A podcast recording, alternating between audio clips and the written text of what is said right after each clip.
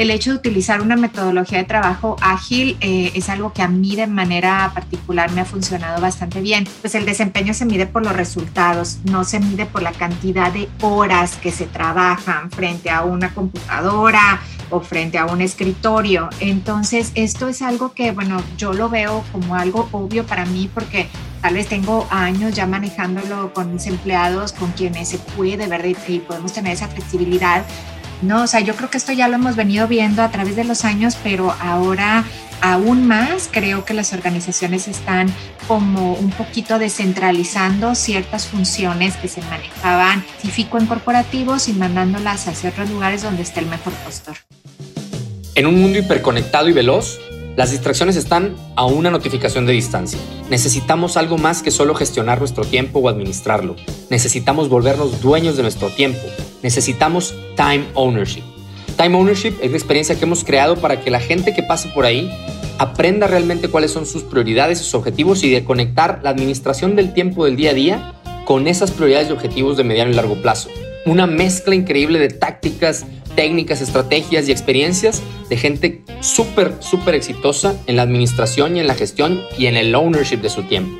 Visítenos en dertulearn.com.mx diagonal productividad para que veas todos los detalles del curso en línea o también por si quieres llevar este mindset a tu organización. Déjanos tus datos y con gusto te contamos cómo hemos ayudado a decenas de equipos y empresas a volverse mucho más productivos. Como agradecimiento por ser parte de la comunidad del podcast de Dare Learn, te regalamos un código para que obtengas un 30% de descuento en el curso de Time Ownership en línea. Solo ingresa DTL Podcast con minúsculas para obtener este beneficio exclusivo de nuestra comunidad. Atrévete a ser dueño de tu tiempo, atrévete a aprender.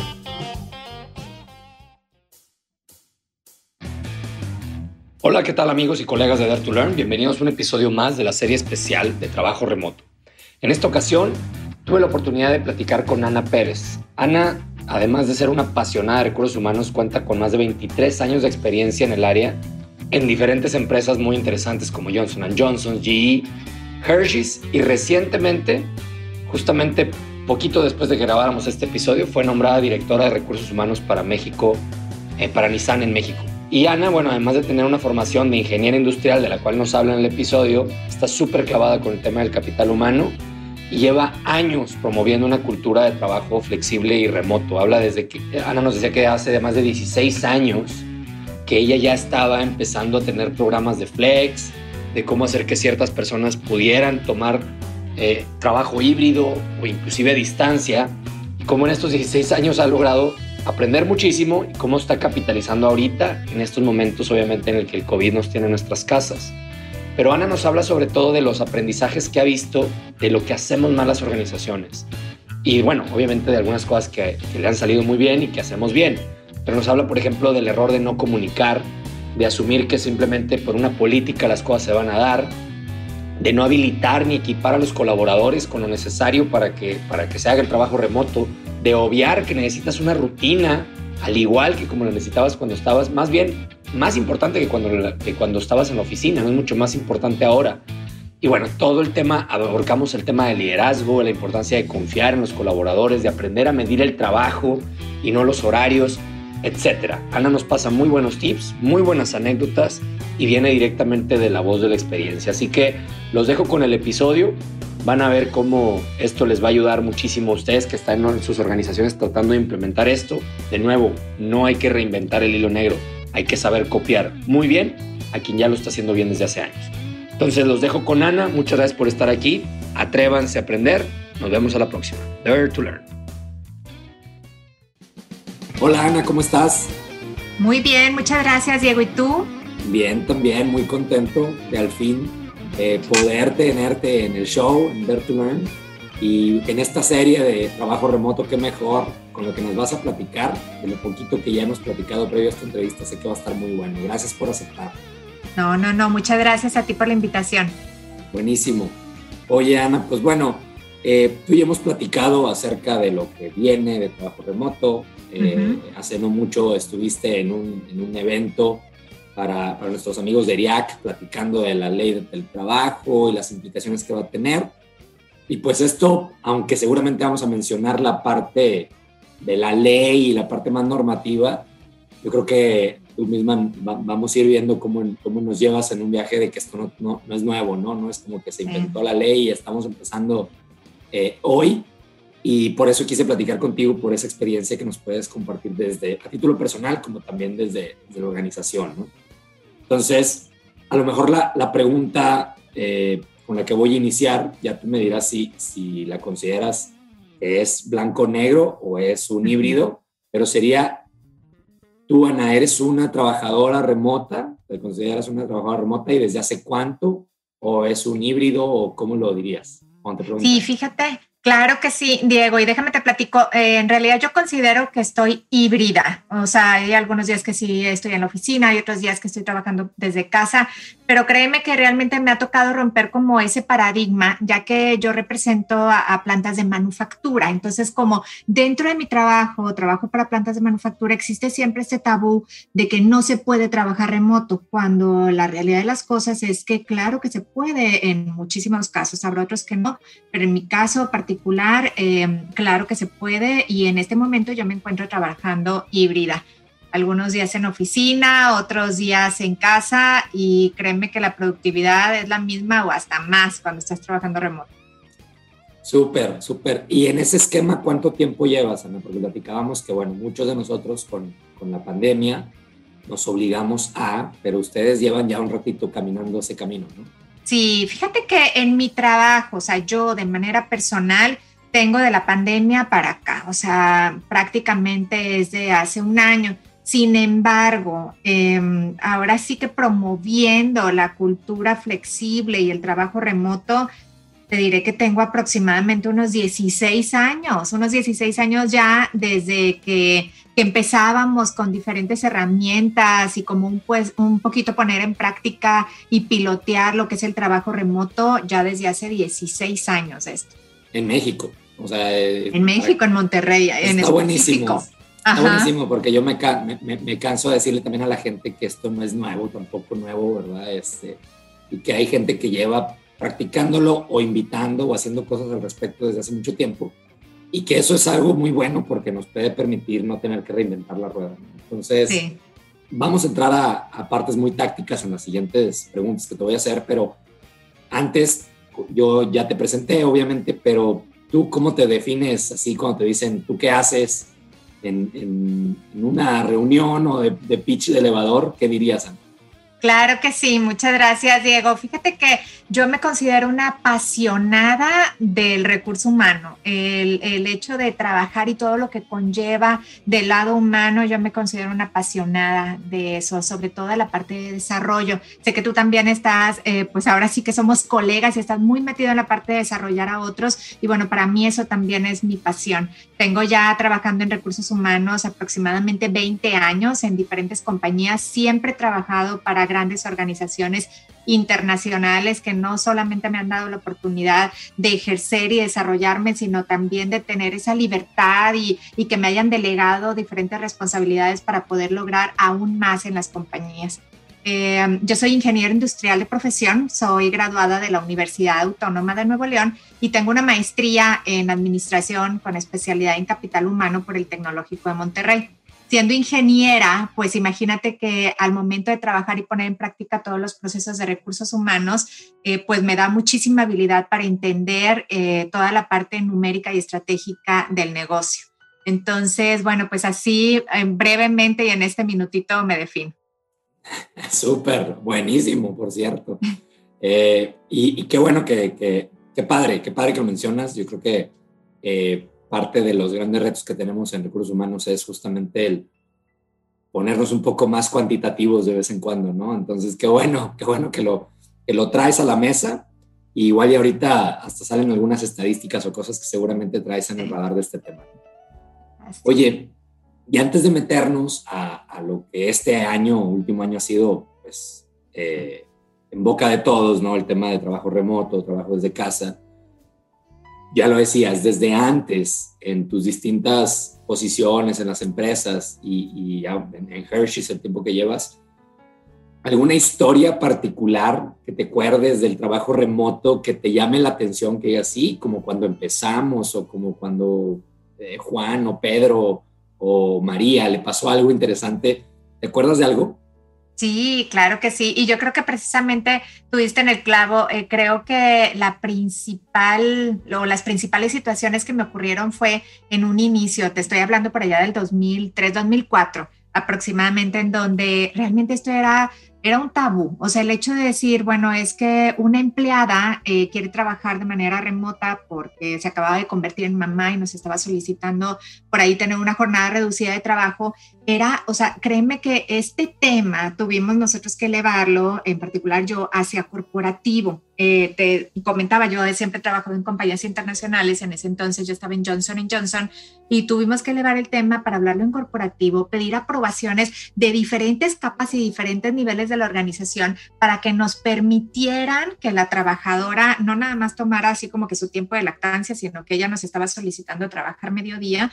Entonces, el hecho de generar una política, porque eso pues ni siquiera existía, o sea, no, no pasaba ni siquiera por nuestra mente, el hecho de generar una política, hacer todo un business case, mandarlo corporativo como para eh, poderlo arrancar, porque no, ahí hablábamos de una empleada, pero en realidad lo que nosotros queríamos era empezar a establecer como las bases para que esto pudiera funcionar o seguir funcionando más adelante.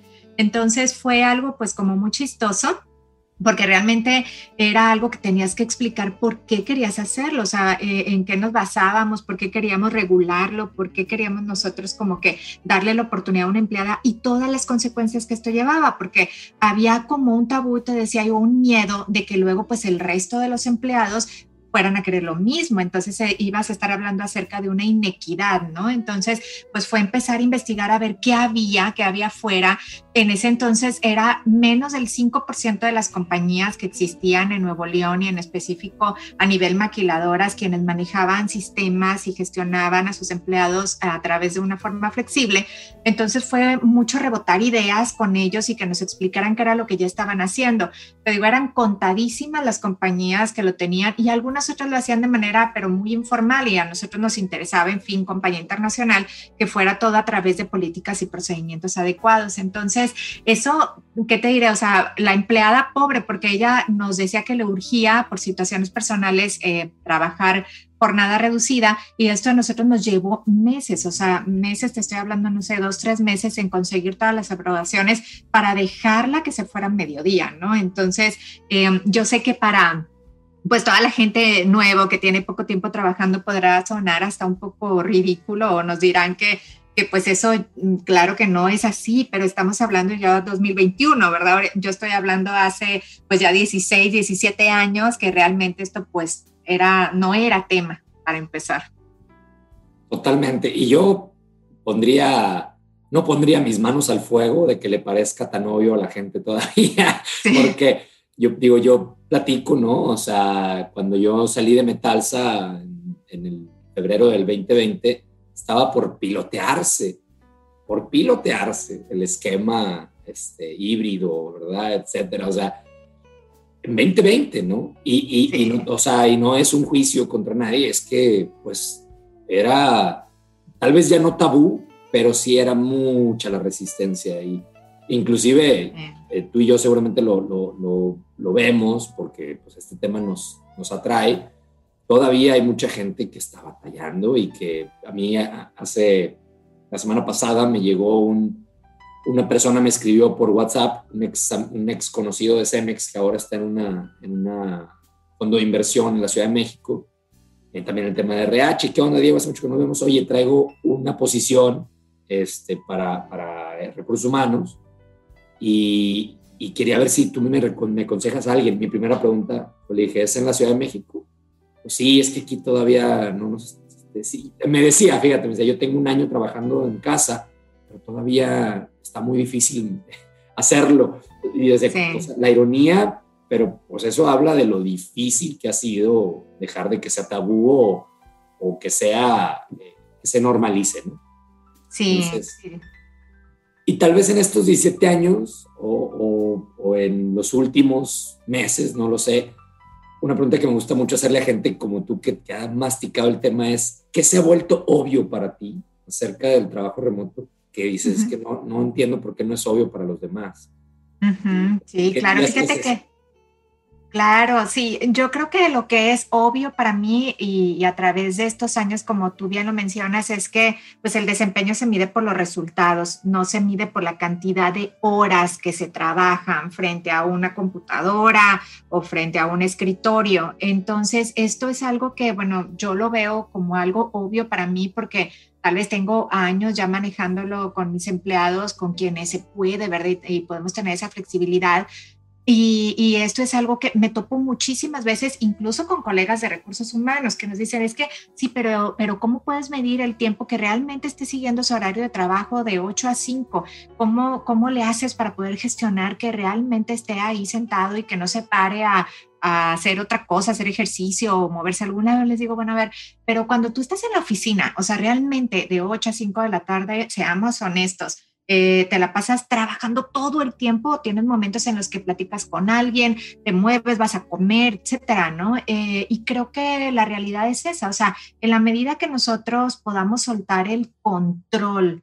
Hola, espero que estés aprendiendo mucho. Enseguida regresamos con el episodio, solo quiero quitarte un minuto para contarte súper rápido lo que hacemos en Dare to Learn, ya que creo que puede interesarte. Somos una firma que nos especializamos en ayudar a otros a desarrollar habilidades y capabilities críticas para el futuro del trabajo. Nuestros cursos te habilitan en tres principales áreas, agilidad de aprendizaje, productividad y liderazgo. Visítanos en daretolearn.com.mx para que conozcas todos los cursos que tenemos en estas áreas que te van a ayudar a reinventarte y prepararte para ese futuro que ya es presente. Además, si estás en una empresa, Date una vuelta a conocer lo que podemos hacer por tu organización.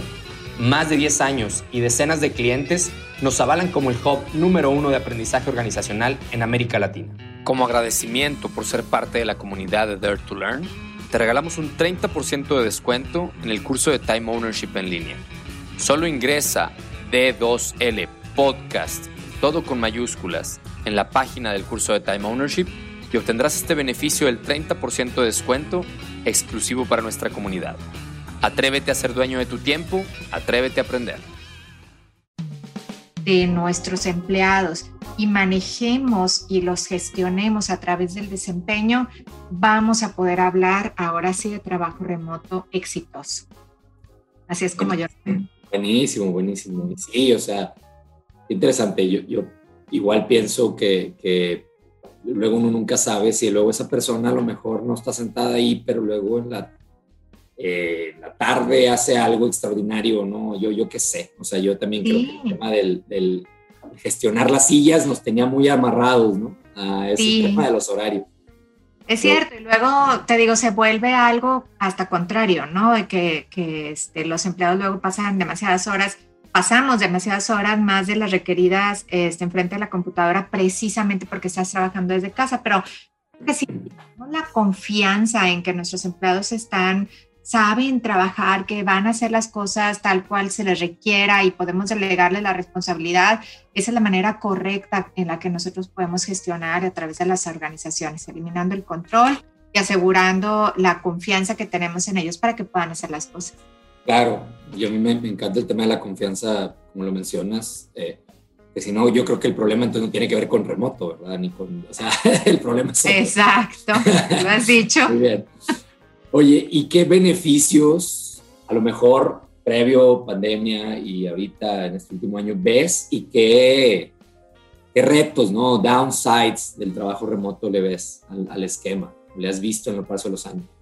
Sí, fíjate que eh, yo veo mucho más beneficios que, por ahí desventajas que pudiéramos tener. Yo creo que el principal beneficio es que pues tienes acceso a un, ya hablando de compañías como eh, organizaciones internacionales o organizaciones que tengan diferentes sites dentro de la República, es que puedes tener acceso a un, a una, como un talent pool más amplio, ¿no? Y ahorita tú lo mencionabas, realmente ya no se tiene que trabajar en una ciudad en específico o, estar en una oficina en específica, salvo obviamente puestos pues muy operativos que así lo requieran, pero, pero realmente el resto de los empleados pueden trabajar desde donde estén y no pasa nada, ¿no? Al contrario, creo que es un, un beneficio bastante importante que puedes tener acceso a talento que a lo mejor antes pues no podías utilizar, ¿no? O sea, a lo mejor tú tenías una persona que está en otra ciudad y decías, bueno, pues es muy talentoso, talentoso, pero se va a quedar allá en cuanto a, que pues ahora pues puedes tener acceso, ¿no? Los empleados yo creo que em, realmente ven el, el, trabajo remoto como un beneficio, porque se sienten más cómodos, es el hecho de levantarse y no tenerse que poner como tan formales a solo que que pues vayan a tener una junta específica, eh, pero es el hecho de trabajar como más cómodos y esto eh, desde mi punto de vista creo que ayuda muchísimo como para que puedan ser más productivos porque se sienten cómodos, a gusto en su trabajo y en su ambiente.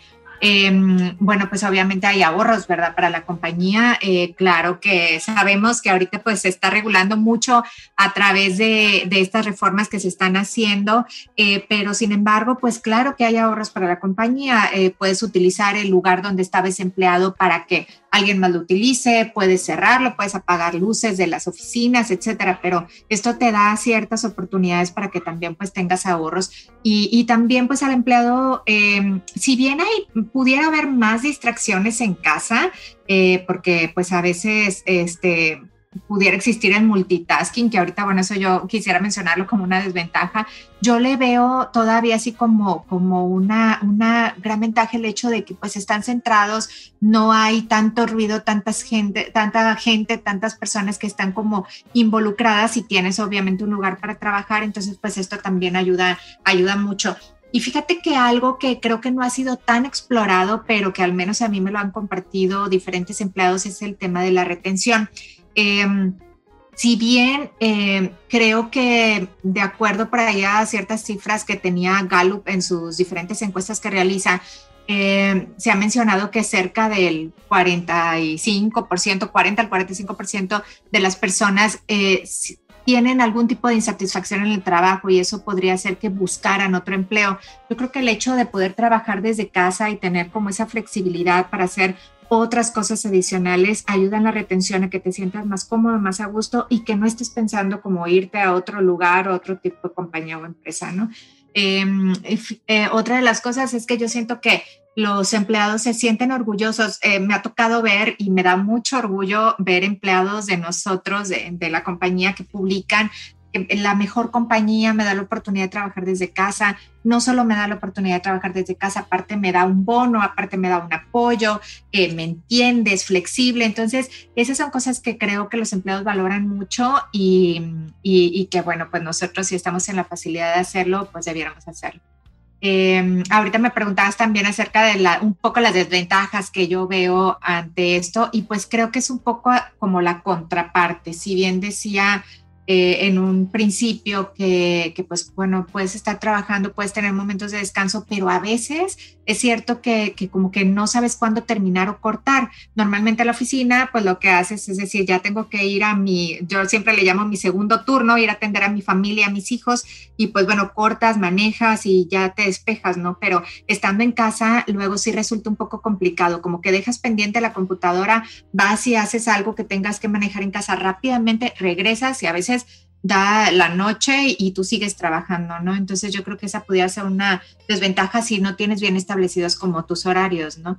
Otra desventaja es si no tienes un lugar específico para trabajar, que pues pudiera ser mucho el caso, este, pues, pues de mucha gente, ya que esto llegó muy de repente, eh, pues pudiera así generarse otro tipo de distracciones distintas, eh, que no te sientas como tan bien al trabajar este, en un lugar que no sea como tan cómodo para poder llevar a cabo tu función. Entonces, pues por ahí sería nada más como un consejo buscar un lugar adecuado, lo que ya se ha mencionado tanto, y eh, asegurarte que cuentas con los equipos necesarios. Entonces yo te digo, más ventajas que desventajas en sí. Buenísimo, buenísimo. Y seguramente nos quedan otras por explorar y situaciones muy particulares, pero creo que lo, lo englobaste muy bien. Y, y, me encanta que menciones a Gallup y a, lo que seguramente has estudiado o has visto al respecto, porque, porque el business case está hecho desde muchas trincheras, ¿no? Entonces sí hay que cuidar las, las desventajas, pero sí yo también comparto contigo y lo he visto y también lo he leído mucho el, que la gente, eh, el tema de la autonomía, del, ownership de tu, de tu, espacio y tu tiempo hace que la gente se sienta más plena, ¿no? Entonces eso, pues, ¿qué más, qué más ventaja en estos momentos de este mundo donde la gente se sienta más enganchada puede hacer la diferencia en la compañía en sí, ¿no? Sí, Sí, fíjate que algo, y yo creo que un tema muy de moda, que yo sé, tú eres súper experto en eso, eh, y que, bueno, yo considero una desventaja si no tienes como rutinas establecidas de trabajo, es la parte de procrastinar. Em, trabajando desde casa, como tal vez tienes como esta libertad, pudiera decirse, de, de saber a qué hora pudieras hacer tu trabajo, tus actividades como, como principales o tus atender tus grandes rocas, pudiera existir una parte de, no sé, el ser humano en el, la que quiere como procrastinar, ¿no? Entonces, este tema, eh, para quien no esté como tan familiarizado, yo sí considero que, que, debería ser algo muy importante de ver, bueno, cómo evitarlo, cómo evitarlo y realmente te digo, tener una disciplina, una rutina de trabajo y evitar después estar trabajando bajo presión, porque si dejas todo para después, eh, pues pudieras estar trabajando bajo presión y eso te provoca desvelos y estrés que pudiera ser completamente innecesario si planeas mejor tu trabajo. Totalmente. La, autogestión y el autocontrol y la generar rutinas se vuelve mucho más crítico y se deposita más en el colaborador que cuando la rutina te la daba el tráfico, la oficina y el tráfico, ¿no? Entonces sí creo que está muy claro eso y se vuelve más, más crítico ser mucho más autoconsciente. Oye, y, dónde has visto eh, que las compañías eh, descarrilan o, dónde, dónde, cometen los principales errores a la hora de, tratar de implementar una, una, política o una práctica o de migrar a remoto? Yo, creo que vimos muchas cosas eh, se, masificó el tipo de prácticas, no sé si, no, sé si hay fórmulas, pero raras, vamos a decirle, por decirle un nombre, un nombre, porque todos nos tuvimos que ir, ¿no? Pero desde antes yo creo que hay como, hablando de grandes rocas, grandes errores que, típicamente cometemos las empresas y hasta los individuos. Tal vez uno de ellos es lo que decías, de creer que no necesitas rutinas porque estás en casa. Pero las empresas, ¿dónde, dónde la regamos más para la hora de implementar?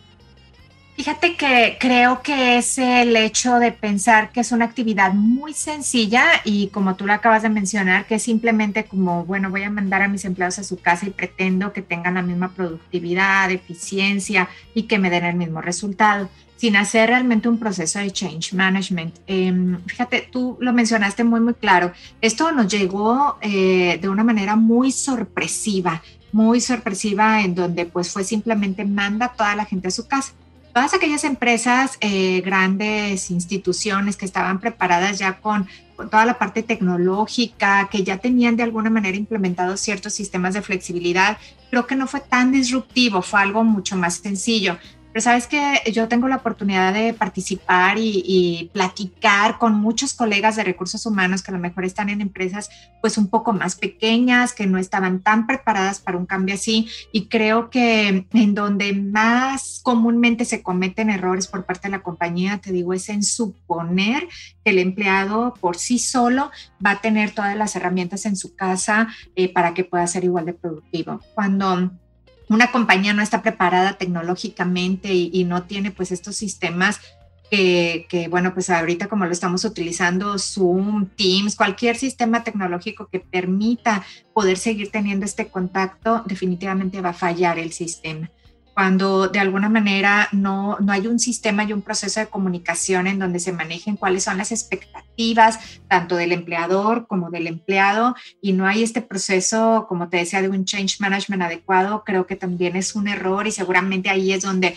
una compañía va a fallar en este proceso remoto cuando no se comunica eficientemente, eh, también pues por ahí que es eh, como, como esos beneficios que va a tener tanto el empleado como los beneficios que también vamos a tener nosotros como empleadores, creo que también pudiera ser una situación que, comúnmente se presenta y que, que, después puede traer como graves consecuencias, ¿no? Este, también hay, hay culturas muy cerradas a, a la parte de trabajo remoto. Em, si bien comentábamos y hablamos como como de las mejores empresas para trabajar y aquellas compañías que, que, están muy flexibles y que empiezan desde sus líderes, que están muy adecuados a, pues a esta nueva manera de trabajo. Hay muchísimas, pero muchísimas otras compañías medianas, grandes e internacionales que están muy cerrados a querer entender que este ya es un, una nueva manera de, de, trabajar y que llegó para absolutamente quedarse. O sea, no hay manera de dar vuelta atrás y, y todas las compañías que pretendan o quieran subsistir y más allá de eso, que quieran retener a su talento, tendrán que adecuarse a esta nueva forma de trabajar. No, no, este, no sería posible como seguir existiendo en una compañía tan cerrada que no quiera permitir el hecho de, de poder convertir una, una, compañía en flexible. Eh, algo que a veces se deja mucho de lado y, y, que creo que también pudiera ser un error es el hecho de, de no entrenar tanto a los líderes a dar por supuesto que, bueno, yo tengo una política y un procedimiento de trabajo remoto, entonces por eso, como soy una compañía que, que, está abierta al trabajo remoto, pues todos mis líderes lo entiendan y lo captan de esa manera cuando no es así. Yo creo, y, y, créeme que me ha tocado de manera particular en la empresa en Hershey donde yo trabajo, eh, que pues hay, hay líderes que de pronto no lo ven de esa manera. No es que no quieran, es que simplemente no, no entienden bien como la finalidad del trabajo remoto y hay que ayudarlos, hay que, hay que educarlos para que entiendan de esta nueva forma de trabajar, ¿no? Entonces, cuando no tienes un entrenamiento interno que, que te quite como ese vallas de, de, pensamiento, de que si no lo tengo en la oficina y lo estoy viendo y lo estoy supervisando face to face de lo que está haciendo, entonces no va a trabajar, eh, es difícil que esto pueda ser algo exitoso, ¿no? Entonces hay que proveer también por parte nuestra y por parte de nuestros líderes los entrenamientos necesarios para que pues realmente pueda ser exitoso. Súper, súper, súper. Yo creo que tecnología, eh, condiciones, comunicación, entrenamiento, o todas son, son claves y yo creo que el error más, yo lo veía, me acuerdo, en algunas compañías grandes, no, pues nos dieron, nos dieron trabajo remoto, nos dieron flex y prácticamente lo único que te dijeron, bueno, pues no vengas, o sea, no, no te dijeron nada más de cómo hacer que funcionara, ¿no? Entonces, sí. la gente hasta regresaba y decía, no, es que, es que no me está jalando. Pues, pues no, pues claro que no estaba jalando porque no estabas haciendo, el, el, estabas poniendo el escenario, ¿no? Y yo, yo lo conecto mucho ahorita que te escuchaba con el tema de que queremos que la gente sea dueño de su desarrollo, ¿no? De que sean dueños de su propio desarrollo. Cuando por años jamás les hemos enseñado eso, siempre los hemos como he sido muy, muy prescriptivos, ¿no? Y no ponemos, no hemos puesto condiciones para que la gente aprenda a ser sus dueños de, de su propio desarrollo. Entonces creo que caemos mucho en eso las organizaciones de, de, creer que porque ya lo pusimos en una política, ya, ya la gente por arte de magia va a saber cómo hacerlo. Sí, sí es cierto. Muy, muy, muy cierto. Ahorita que mencionabas lo de la parte de e-learning, luego también eh, se contratan, se hacen contratos pues bastante robustos, diferentes compañías que, proveen, que proveen toda una parte de universidad y de entrenamientos, pero cuando no les das como mucha difusión, comunicas, explicas lo que se espera, se queda, es como una política en una pared, así yo lo veo estas universidades. Sí. Realmente no le sacas provecho, ¿no? Porque Oye, luego sacan estadísticas y dicen, bueno, es que eh, no, casi nadie ingresa, menos del 10%, un 20% de la organización y estamos pagando tanto. Pues sí, pero ¿qué realmente estamos haciendo para darle difusión y, y estamos como reconociendo a aquellos que realmente sí se autodesarrollan? Claro, buenísimo, buenísimo. Muchas gracias por, por, por esa conexión, por ayudarme a hacer esa conexión y creo que el, el, la fábula o el cuento ahí queda para cualquier iniciativa que vayan a implementar. Hay que poner sí. las condiciones. Oye, y tú a título personal, eh, como trabajadora remota, ¿qué, ¿qué, cosas te funcionan, tus prácticas, tus herramientas? Sí, fíjate que eh, lo que a mí de manera personal más me funciona es el hecho de sobrecomunicar. O sea, este, para mí no no pasa un solo día, así un solo día, sin que yo le comunique de manera breve. Digo, no es pasar un, resumen de todo lo que estuviste haciendo a las 8, a las 9, a las 10, no, claro que no, sino simplemente puede ser una nota con un solo bullet de aquel aspecto importante que estuviste trabajando durante tu día, ¿no? Entonces, para mí, el hecho de sobrecomunicar a tu líder y no dar por sentado de que ellos pues saben que estás trabajando y, ya simplemente no te comunicas con ellos, este, no, para mí eso no funciona, ¿no? Eh, mi líder en particular está en Estados Unidos, entonces a una distancia yo ya estoy muy acostumbrada a trabajar así, de manera, digamos, remoto con, con ella y sin embargo todos los días pues procuro tener una nota, algo muy breve, puede ser un renglón nada más, pero en donde ella sepa, oye, estoy haciendo esto o esto que a ti te importaba que yo desarrollara, pues lo estoy haciendo, ¿no? Entonces yo creo que esa parte de sobrecomunicar para mí sería una de las principales. La otra que a mí me ha funcionado bastante bien es el hecho de trabajar de manera ágil. Para todas aquellas personas que trabajan en proyectos largos, extendidos, este, pues bueno, ya sabes, hay esta metodología de trabajo ágil. Em, entonces es, es, muy, muy valiosa ahora que se trabaja de manera remota. ¿Por qué? Porque si tú trabajas en un proyecto que a lo mejor te va a llevar un mes, dos meses en hacerlo, pues igual y no tienes contacto con mucha gente y tú dices, estoy trabajando mucho, o sea, estoy haciendo todo lo que se requiere en este proyecto, pero nadie se entera. O sea, recuerda, pues ya nadie te ve, ¿no? O sea, estás tú solo trabajando con tu computadora y la gente que se tenga que involucrar. Entonces, si tú no, no dejas saber que el trabajo que estás haciendo es valioso y haces como esos pequeños entregables continuos, eh, pues no van a saber en qué estás, ¿no? Y luego, pues ya no se vale después quejarse de que no nadie supo y yo realmente estaba trabajando mucho. Entonces, el hecho de utilizar una metodología de trabajo ágil eh, es algo que a mí de manera particular me ha funcionado bastante bien con los equipos extendidos de trabajo yo ya manejo con equipos remotos.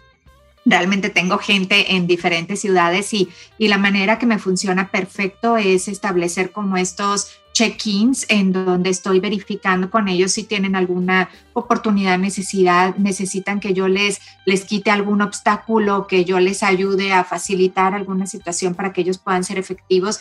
Entonces, el establecer como esta conexión Em, a mí en lo particular me ha servido mucho y el ser flexible. Tanto a mí me encanta la independencia que me da mi líder en cuanto a que yo pueda hacer mi trabajo y simplemente dar resultados, que yo opero de la misma manera. O sea, cuando eh, mis equipos, y ellos lo saben perfectamente, tienen toda la flexibilidad del mundo. Ya saben, yo lo que necesito es simplemente el resultado esperado en el tiempo esperado. Ya es todo, o sea, fuera de eso, este, pueden ellos gestionar su tiempo, manejar su agenda, etcétera, y estamos encantados de la vida.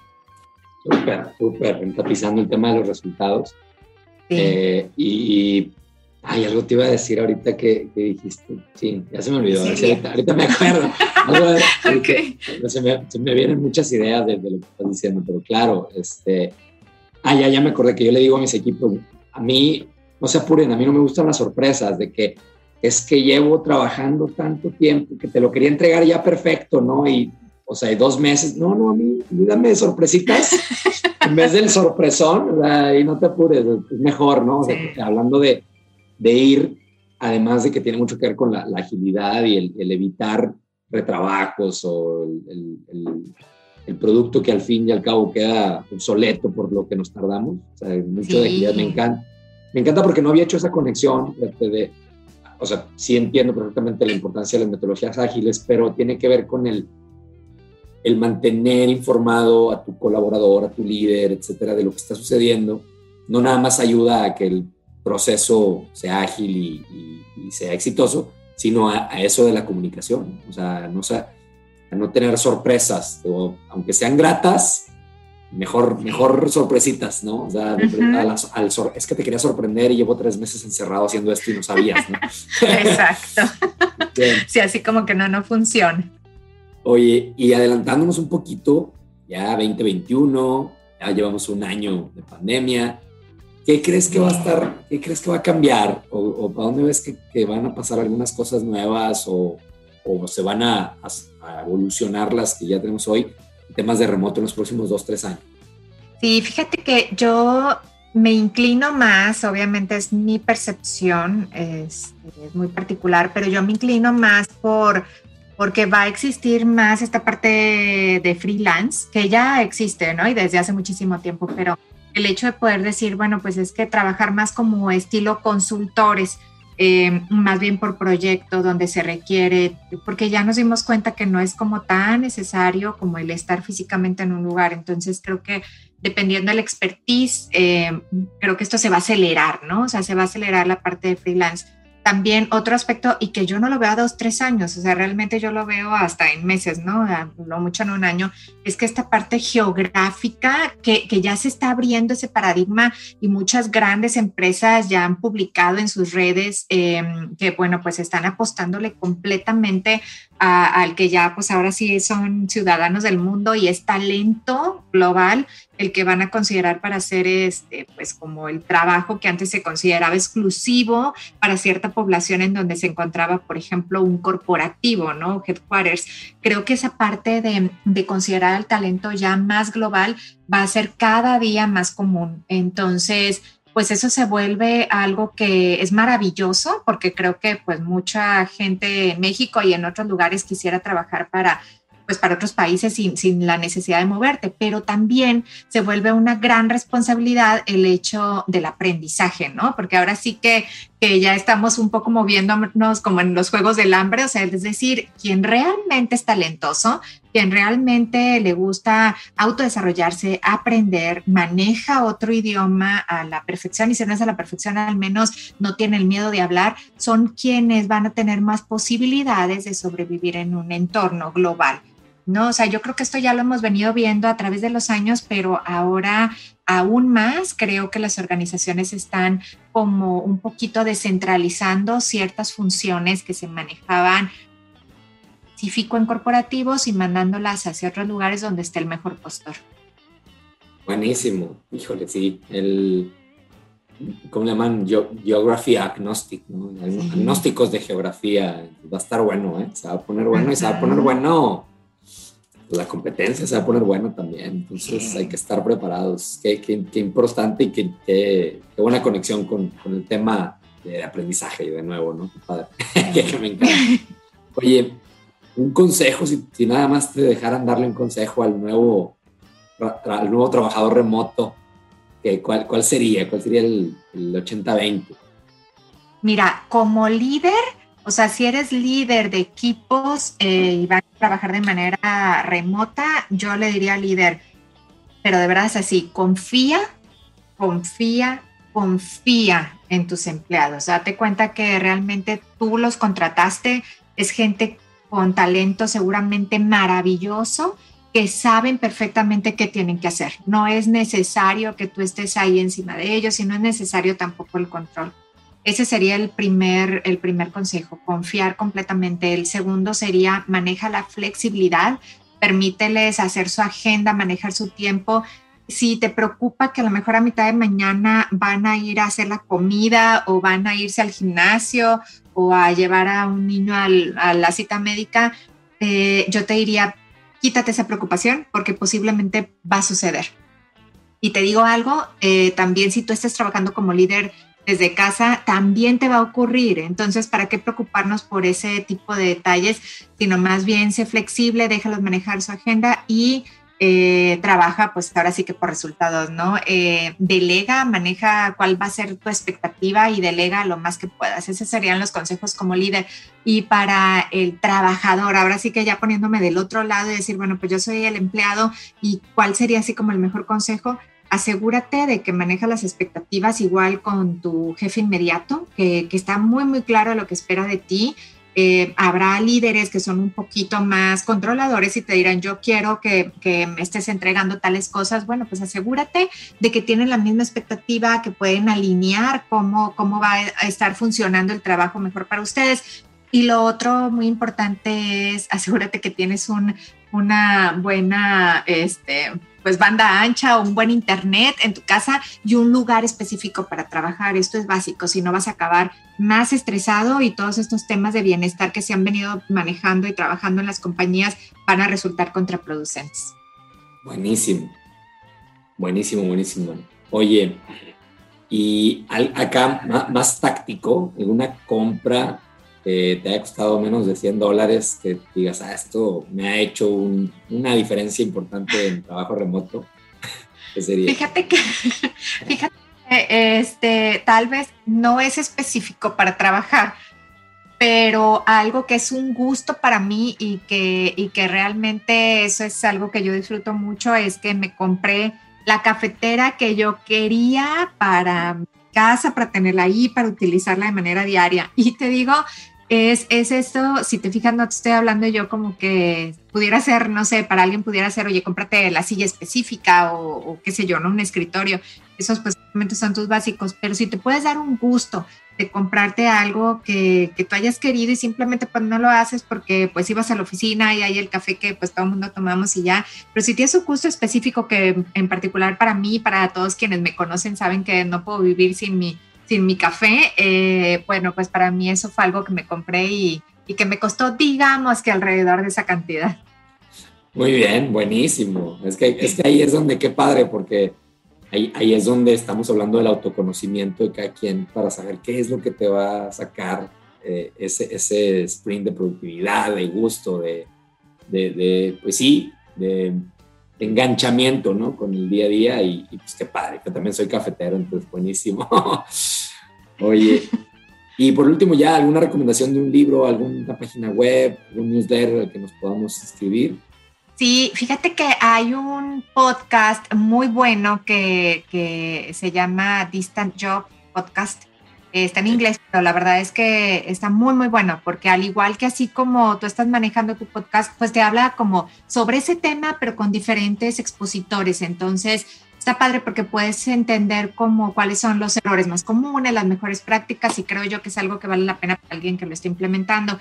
El libro que a mí en particular me, pues me gusta mucho es uno que se llama Thinking Remote Pensamiento Remoto. Este, que este libro básicamente lo que, o sea, me encanta porque sí te habla de trabajo remoto, pero más que de trabajo remoto, dándote mejores prácticas para el empleador y el empleado y demás, que eso es, digamos, como un poco lo que pudieras encontrar en los diferentes libros de, de remoto, aquí te habla de tener un pensamiento, un pensamiento remoto, un pensamiento hacia un futuro que para allá vamos y, más vale que nosotros vayamos cambiando nuestra forma de pensar, ¿no? Si queremos eh, subsistir pues en este futuro laboral. Entonces sería ese libro que yo les recomendaría.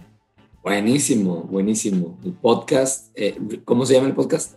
Distant Joe. Distant Joe. Súper, ahorita lo buscamos y va a venir aquí en las notas para que todo el mundo se empiece a empapar. Yo también tengo ahí eh, unos eh, eh, podcasts donde vas agarrando ideas y websites, etcétera. Y estos dos me da mucho gusto porque no los conocía. Entonces ya me diste dos nuevas fuentes de información. Ahorita mismo las, las hackeamos.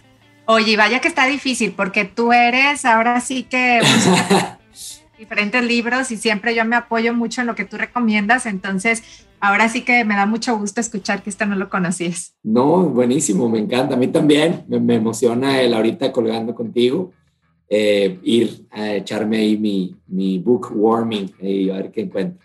Súper, Ana, súper. Y ahí, te cuento para que luego platiquemos de, de eso. me pues, parece súper bien. Algo que se me haya pasado preguntarte, algo que me que digas, ah, te quería platicar o ya un último pensamiento.